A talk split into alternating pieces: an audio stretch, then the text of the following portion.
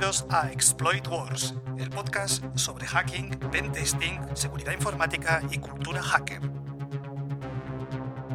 Hola amigos, bienvenidos, mi nombre es Robotic y estoy aquí para presentaros nuestro nuevo podcast, Exploit Wars. En este podcast vamos a hablar sobre todo de cultura hacker, vamos a ver cómo nos tenemos que defender de los ataques hackers y vamos a aprender a hacer pentesting y todo aquello relacionado con la ciberseguridad. Y vais a tener diferentes secciones que a mí me parece que van a ir cambiando con el tiempo, pero en una de ellas vamos a hablar sobre todo de historia hacker y de historia de los hackers, que es con lo que vamos a empezar. Y después os voy a explicar lo que están haciendo los otros podcasts.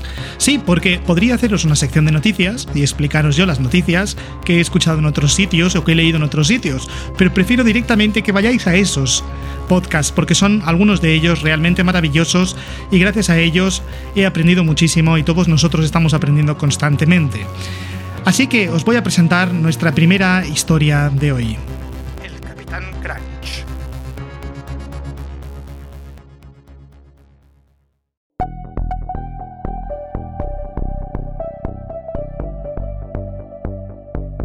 No existe una definición oficial de hacker, sino una vaga idea entre las masas. Además, a los medios de comunicación les encanta agregar información falsa para llamar la atención de las audiencias en todo el país por el mero hecho de ganar dinero. Cuando se produjeron los primeros hackeos, no se pensó que la cosa fuera tan seria. Los hackers ni siquiera eran lo que conocemos como hackers, eran bromistas prácticos. El primer hack se produjo en 1878, de hecho, cuando se inició la compañía telefónica Bell. Un grupo de adolescentes, contratados para manejar las centralitas, conectaba y desconectaba o desviaba las llamadas y se divertían desconcertando a la gente. Los primeros auténticos hackers llegaron en la década de 1960. Durante esos tiempos, los ordenadores eran computadoras centrales encerradas en áreas con temperatura controlada dentro de vidrios. Costaba mucho dinero ejecutar código en estas máquinas, por lo que los programadores tenían acceso limitado a ellas. Los estudiantes más inteligentes, generalmente estudiantes del MIT, tenían una curiosidad insaciable sobre cómo funcionaban las cosas y en concreto estas cosas. Así pues, los más inteligentes crearon lo que llamaron hacks, atajos de programación, para completar las tareas informáticas de manera más rápida. En algunos casos, los atajos fueron mejores que el programa original. Uno de los hacks que se creó en los años 60, 1969 para ser exactos, fue creado para actuar como un conjunto abierto de reglas para ejecutar en máquinas. Fue creado por dos empleados del grupo de expertos de Bell Lab. Los dos empleados eran Dennis Ritchie y Ken Thompson, y el truco en sí se llamaba Unix. En la década de 1970 el mundo estaba preparado ya y listo para los hackers. Para ellos se trataba de explorar y de descubrir cómo funcionaba el mundo de los cables. Este es el año en el que el hackeo pasó de ser una broma a ser una cosa seria. El primer gran hackeo se produjo en 1971 por un veterinario de Vietnam llamado John Draper, también conocido como Capitán Crunch. Descubrió una forma de hacer llamadas telefónicas gratuitas, lo que más tarde se llamó freaking. Draper es el hijo de un ingeniero de la Fuerza Aérea de los Estados Unidos. Cuando era niño construyó una estación de radio doméstica a partir de componentes militares desechados. Fue acosado con frecuencia en la escuela y recibió brevemente tratamiento psicológico. Después fue a la universidad, pero allí no le fue muy bien y se alistó en la Fuerza Aérea de los Estados Unidos. En 1964, mientras estaba destinado en Alaska, ayudó a sus compañeros, miembros del servicio, a hacer llamadas telefónicas gratuitas a sus hogares, al diseñar el acceso a una centralita telefónica local. En 1967, mientras estaba destinado en Charleston Air Force, creó V-Chaos. W-Chaos era una estación de radio pirata en la cercana Dover Foxtrot, pero la cerró después de que una estación de radio con licencia legal se opusiera. Draper fue dado de baja honorablemente de la Fuerza Aérea como aerotécnico de primera clase en 1968. Se mudó a Silicon Valley y trabajó brevemente para National Semiconductor como técnico de ingeniería y en Hegel International donde realizó los primeros diseños de un teléfono inalámbrico. También asistió a The Ansa College a tiempo parcial hasta 1972. Durante este periodo también trabajó como ingeniero y jockey en Cupertino, California, y adoptó los estilos contraculturales de la época, es decir, el pelo largo y fumar marihuana.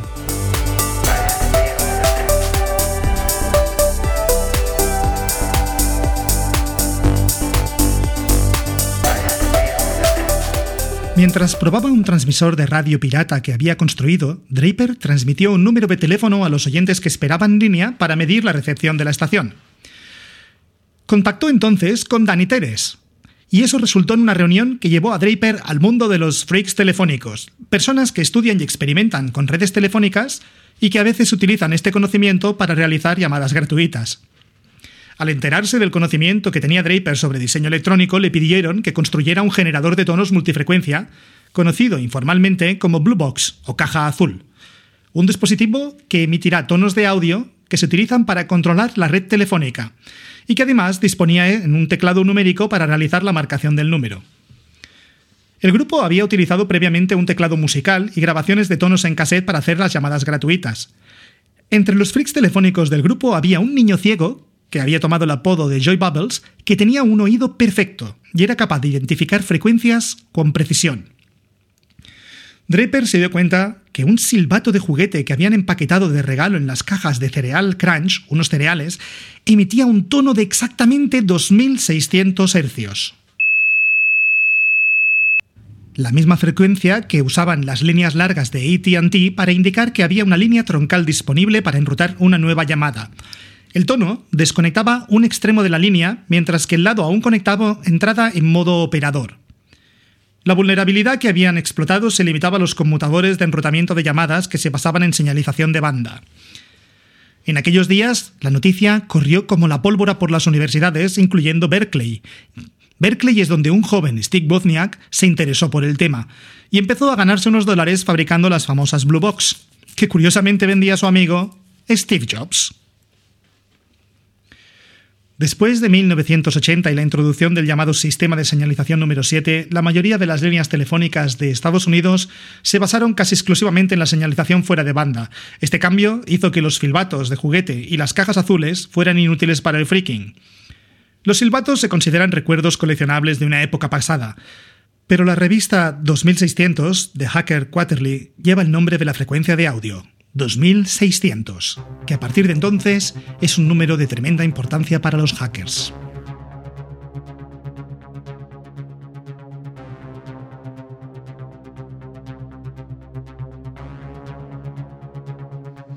Consiguiendo tu contraseña OTP a través de un bot de llamada. Imagina que recibes una llamada telefónica como esta. Welcome to PayPal's fraud prevention system. We have recently received a payment request of $58.82. If this was not you, please press 1.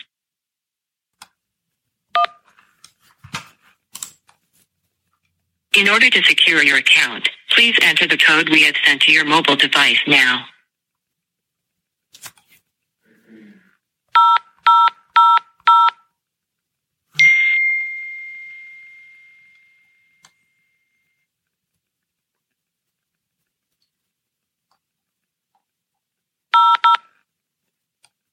Thank you. Your account has been secured and this request has been blocked. Please make sure to only enter your password at paypal.com. Don't worry if any payment has been charged to your account, we will refund it within 24 to 48 hours. Your reference ID is 1549926. You may now hang up.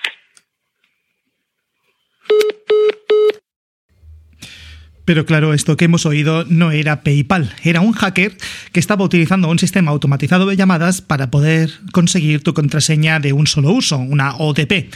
Veamos cómo funciona esto porque realmente es ahora mismo uno de los hacks que más de moda han estado esta semana y que además eh, ya lleva un tiempo funcionando.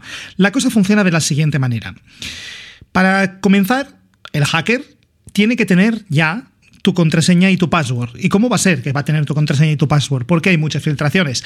A ver, el tema es que habitualmente tú vas a dejar tu contraseña y tu password en redes en las que estás comprando cosas o incluso en redes sociales que están empezando, como por ejemplo podría haber sido al principio Twitch, y después alguien puede hackear estas redes sociales, conseguir la lista de contraseñas, desencriptarlas y publicarlas en la dark web. Listas de contraseñas de este tipo corren por muchísimos sitios y hay muchos tipos de programas y aplicaciones que han sido hackeadas en algún momento.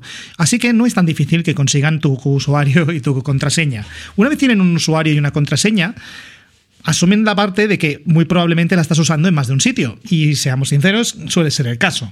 Así que si, por ejemplo, estás utilizando una app de compra a domicilio, eh, has puesto tu usuario y tu contraseña y ha sido hackeada, una vez la obtienen, ahora lo van a probar en Twitter, lo van a probar en Google, lo van a probar en PayPal, lo van a probar absolutamente en todos los sitios.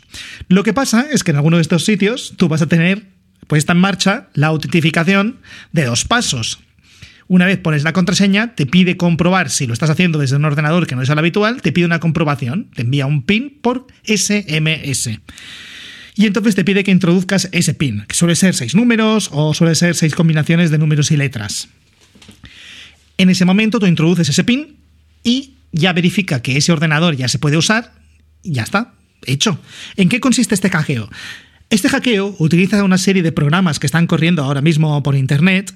Uno de ellos, por ejemplo, es SMS Ranger, que lo que hace es dar el servicio de imitar con un servicio de llamada que pueden utilizar diferentes servicios de voz, de voz eh, sobre Internet de los que corren por ahí para realizar la llamada telefónica. El hacker pone la contraseña, el programa, vamos a suponer que por ejemplo es PayPal, te pide esta contraseña de seis pasos. En ese momento se realiza la llamada.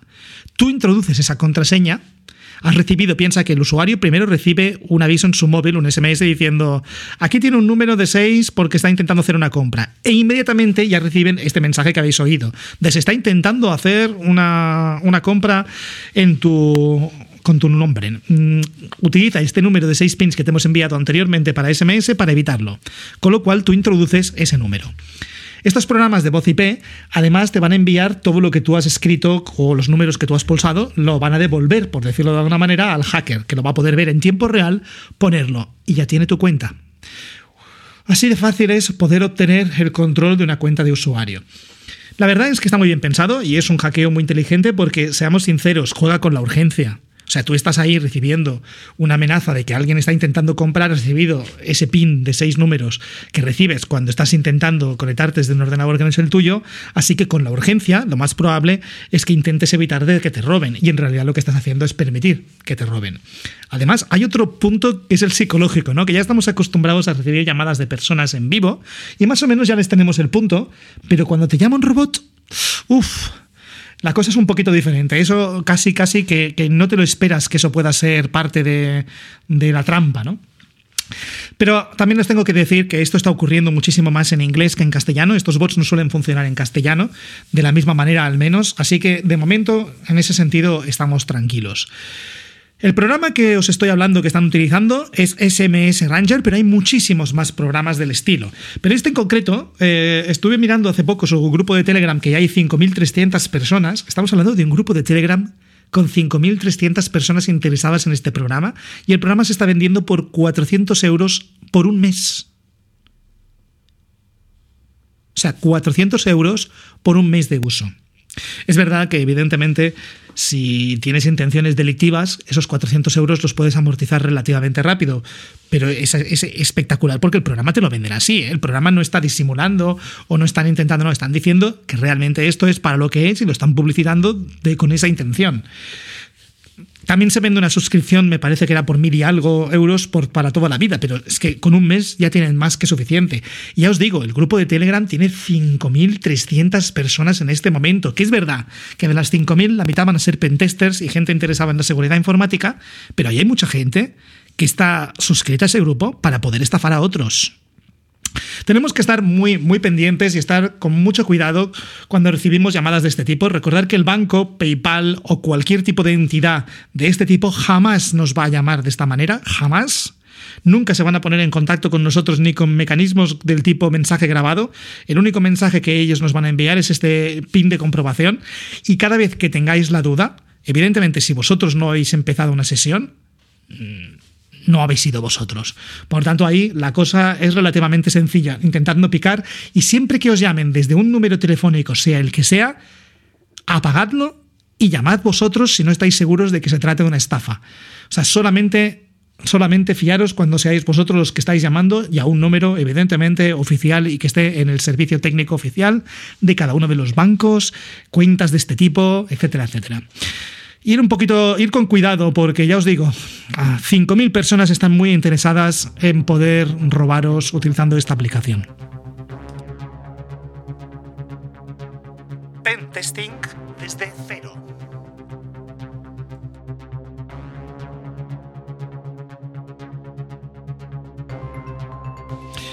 Si alguna vez has pensado que podría ser interesante poder aprender todo lo posible sobre ciberseguridad para poder trabajar en ello o ser un pentester y eh, te parece que eso puede ser una cosa interesante y además útil para la sociedad, ya te comunico que sí que lo es y que ahora mismo eh, tenemos un déficit increíble de gente que se dedique a la ciberseguridad y es una cosa que cada vez nos va a hacer más falta.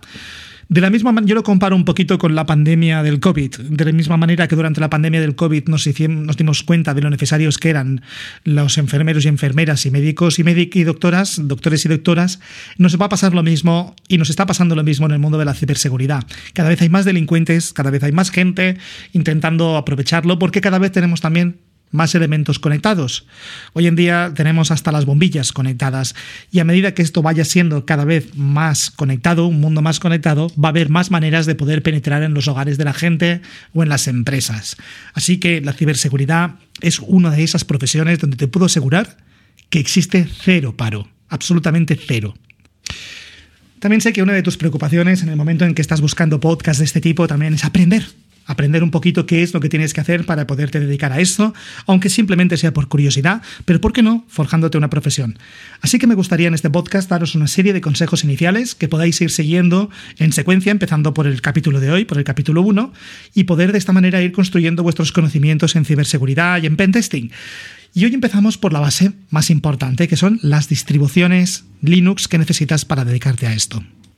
Y sí, estoy diciendo distribuciones Linux porque es verdad que podrías utilizar un Windows o un Mac, pero lo más propio es utilizar Linux por todas las ventajas y todas las posibilidades que nos da de trabajar a un nivel aún más bajo dentro de la máquina y por todas las aplicaciones que ya vienen preparadas para poder trabajar directamente desde Linux. Ahora, cuando tú quieres mm, pensar en que ahora tengo que instalarme un Linux en el ordenador, pero si ya tengo un Windows instalado, ¿cómo voy a trabajar con los dos al mismo tiempo? ¿O tengo que desinstalar el Windows? Aquí es donde vienen las soluciones.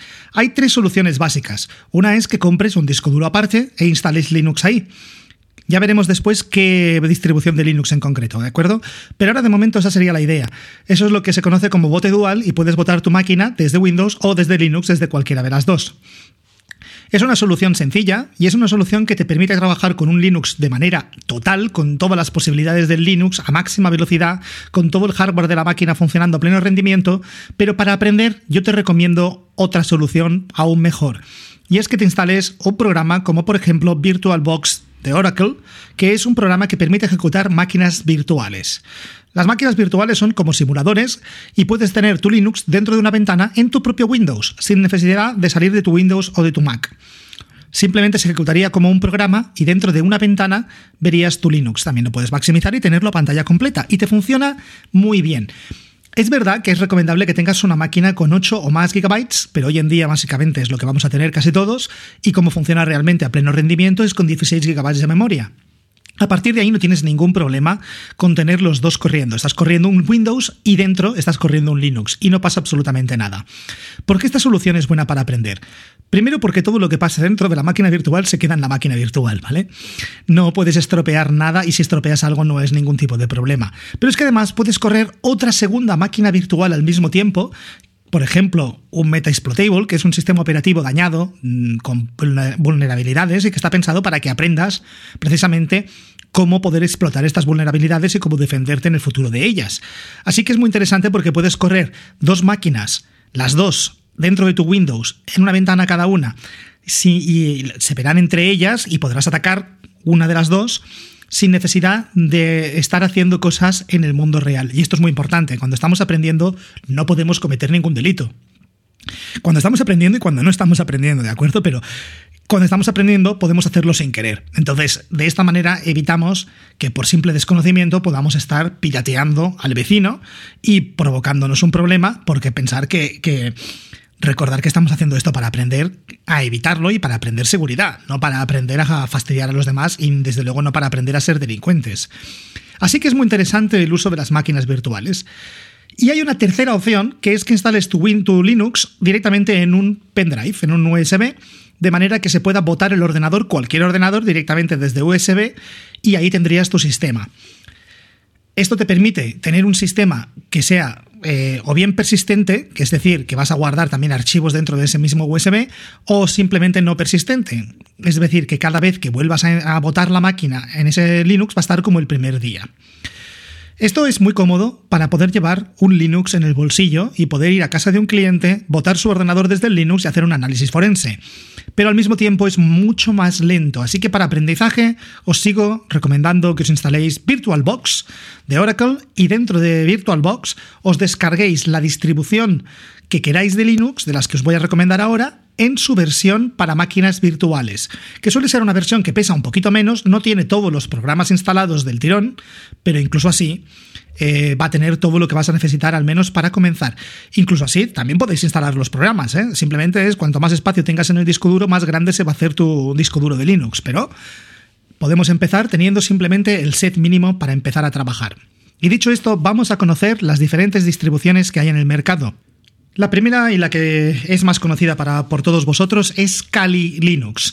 Kali Linux ya lleva bastante tiempo en esto. Es una distribución que nos permite instalación de cualquier tipo, desde la instalación pura en disco duro como una máquina virtual ya perfectamente preparada en un archivo en formato .ova, que es el que se instala en las máquinas virtuales de VirtualBox y también permite la instalación desde pendrive. Pero es que además tiene versiones para ser instaladas en Raspberry Pi e incluso en la nube, que es una solución que se está poniendo cada vez eh, más, más en auge, ¿no? El poder tener un sistema operativo, un ordenador remoto, un ordenador en la nube con tu sistema operativo funcionando allí, que todavía es, digamos, más cómodo. Es que ni, tan solo necesitas tener tú propiamente un ordenador, solo necesitas que te lo dejen, que cualquier ordenador que te dejen se convierte en tu ordenador en ese momento. Kali Linux viene con muchas funciones. Kali Linux está muy pensado para poder aprender y también tiene muchísimo, un, formato gráfico interesante y es una de las distribuciones más famosas. Quizá no es la distribución preferida por los pentesters, pero sí es la distribución preferida por el público habitual. Además, también se hizo famosa porque salió en Mr. Robot, eh, que quieras o no, si la utiliza Elliot, mala va a ser que no es. En realidad, yo utilizo Kali y me parece una, cosa muy cómoda. La utilizo bastante a menudo, especialmente para la realización de cursos, porque es la que tiene la mayor parte de los alumnos. Pero incluso así, eh, Kali tiene muchos méritos y muchas cosas que están muy bien. Quizá le faltan herramientas un poquito más enfocadas a la programación pura y dura, que no están instaladas por defecto. Eso no quiere decir que no las tenga disponible en sus repositorios y que se puedan instalar pues ya con el típico eh, sudo apt-get install pero bueno, eh, hay otras, otras eh, distribuciones que vienen con más herramientas por defecto, como por ejemplo la segunda de la que os voy a hablar, que es Parrot OS o Parrot OS. Parrot viene realmente con un set de herramientas ligeramente diferente, no extremadamente diferente, ya os digo que a través de los repositorios podéis acabar teniendo las mismas versiones casi de todo. Pero es verdad que Parrot tiene muchas herramientas que en Kali no vienen instaladas por defecto pero quizá la diferencia más visible cuando estás trabajando con las dos es el tema del anonimato. Parrot viene muy preparado con un, navegador Tor ya instalado para que puedas trabajar de una manera anónima, mientras que en Kali, por ejemplo, Tor no viene instalado por defecto. Es una cosa que tienes que instalarte tú aparte y además tienes cierta complicación instalarse Tor allí, eh, sobre, pues, si eres nuevo en ese sentido, Parrot eh, está mejor pensado. También es verdad de que Kali es un poquito más gráfico o un poquito más pesado, Parrot es un poquito más ligero y de esta manera da quizá la sensación un poquito menos mm, acabada del tipo a la gente que está acostumbrada a un Windows o un Mac, que no quiere decir que después el sistema operativo corra peor o mejor, es una cuestión estética y las cuestiones estéticas se quedan ahí. Pero para la gente que es nueva, desde luego, eh, Kali parece como mucho más serio, mucho más completo y no tiene por qué ser realmente así. De hecho, a mí particularmente el aspecto gráfico de Parrot me parece interesante, agradable y a mí particularmente me gusta. La otra diferencia que le encuentro en el tema sobre todo de las herramientas es que vienen más herramientas destinadas exclusivamente a la programación. O sea, el entorno de programación en sí eh, es mucho mejor. Por ejemplo, usa Pluma, que a mí me parece bastante más práctico a lo mejor que el Gedit o cualquiera de los programas que suelen venir eh, directamente instalados en Kali. Pero esto evidentemente es un tema de preferencias. Unos vienen con unos programas que los de Kali consideran que son los mejores para cada cosa, como por ejemplo pues para buscar contraseñas, mientras que Parrot utiliza otros. Bien, es una cuestión personal y ya te digo que en cualquiera de los dos sistemas puedes acabar con un repositorio mm, con los programas del otro, pero eh, la elección de los programas principales que lleva te llevará a preferir un sistema al otro. No obstante, pensar que además de Kali y de Parrot hay más. La tercera de la que os quiero hablar es Black Ark. Black Ark es completamente diferente a las otras dos, no es fácil, no es sencilla para comenzar y por tanto no te la recomiendo desde un buen principio. Es verdad de que ahora está volviéndose cada vez un poquito más sencilla, pero está basada en Arch Linux, que funciona muy diferente de las otras dos basadas en Debian y en, cosas que son muy amigables para gente que viene sobre todo del mundo de Windows o de Mac. Black Ark mm, es completamente diferente, el set de herramientas es diferente, el aspecto gráfico es muy bueno y el set de herramientas es espectacular pero esto también hace que tiene tantas que no siempre están actualizadas. De hecho, muchas veces te encuentras con herramientas que ya están un poquito actualizadas, un poquito desactualizadas, por mucho de que ellos intenten mantener el control de estas 2.700 herramientas. Eh, Black Ark es muy interesante y te lo recomiendo, pero te lo recomiendo un poquito más adelante, cuando ya seas un poquito más experto en Linux. Pento es otra interesante variación de Linux Gento, que esta vez pensada para la seguridad informática. Eh, de nuevo, es bastante más complicado de lo que parece instalarlo en una máquina virtual y puedes tener bastantes problemas al principio para configurarla, hacer las particiones, etcétera, etcétera. Pero una vez lo tienes funcionando en una máquina virtual, es realmente interesante y tiene muchas herramientas y funciona de una manera muy práctica. Eso sí, ya te digo que es mucho más práctico tenerlo instalado en un disco duro aparte o directamente hacer un USB de bote que tenerlo en una máquina virtual. Para comenzar, no te lo recomendaría. Estas cuatro distribuciones que hemos visto y hay muchas más en el mercado, pero lo vamos a más. Hay algunas distribuciones como Cain, pero ahora vamos a dejarlo más o menos aquí, porque me interesa sobre todo que escojáis entre las dos primeras, entre Kali Linux y Parrot. Y a partir de aquí, eh, instalarlo en una máquina virtual y ya estáis listos para que en el próximo capítulo comencemos a ver cómo se realiza un pentesting de manera correcta. Los otros podcasts. Y como os he comentado en la introducción, en cada uno de nuestros capítulos os voy a presentar otro podcast de ciberseguridad o tecnología eh, que pueda ser interesante y que creemos que vale la pena recomendar. Y hoy en concreto quiero recomendaros un podcast que a mí me parece vital para cualquiera que le guste el tema de la ciberseguridad y es Tierra de Hackers.